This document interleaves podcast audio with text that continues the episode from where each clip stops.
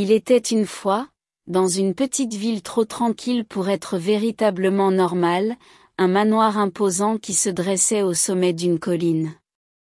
Le manoir, surnommé le manoir des chuchotements, était entouré de légendes sombres et effrayantes. Le récit le plus courant racontait qu'un vieux couple, les propriétaires originaux, avaient péri dans un incendie qui avait ravagé l'immense demeure. Tous s'accordaient pour dire que depuis lors, leurs esprits tourmentés rôdaient dans les couloirs sinistres, condamnés à chuchoter éternellement leurs regrets et secrets non révélés.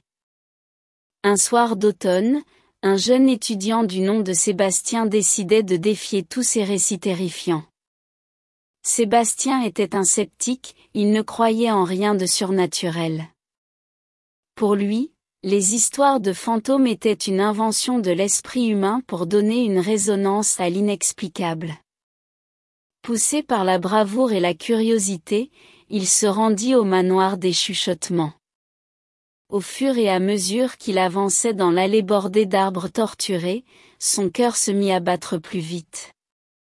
L'aura que dégageait le manoir était incontestablement sombre et sinistre.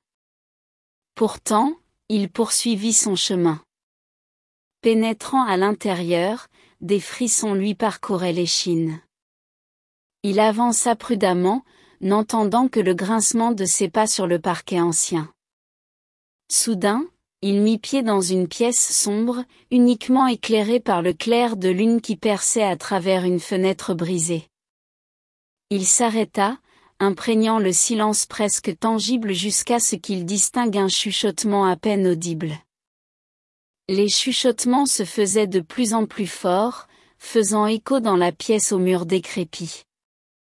Sébastien sentit une sueur froide lui couler le long de la nuque. Même s'il ne réussissait pas à comprendre les mots, il était convaincu qu'une conversation d'outre-tombe se déroulait juste à ses côtés. Filmant courageusement la scène avec son téléphone portable, sa respiration faiblissait en écoutant les murmures de plus en plus clairs de deux voix distinctes. Les émotions qu'il ressentait étaient indescriptibles, un mélange de fascination et de terreur. Et puis, en un instant, tout s'est arrêté. Les chuchotements se sont tus. Un silence de mort tomba sur la pièce, puis le murmure du vent à travers la fenêtre brisée reprit. À bout de souffle, le cœur palpitant, Sébastien se surprit à ressentir une sorte de soulagement.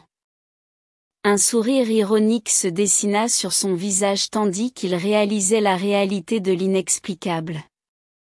Sébastien quitta le manoir, son scepticisme bouleversé par cette rencontre paranormale. Il avait maintenant une histoire personnelle à raconter sur le manoir des chuchotements. Et peut-être, les esprits du vieux couple trouvaient un certain réconfort à ce que quelqu'un d'autre les écoute après tant d'années de solitude. Ainsi, même dans une petite ville trop tranquille pour être normale, l'extraordinaire a tendance à surgir des ombres, brouillant la frontière entre réalité et fantasme.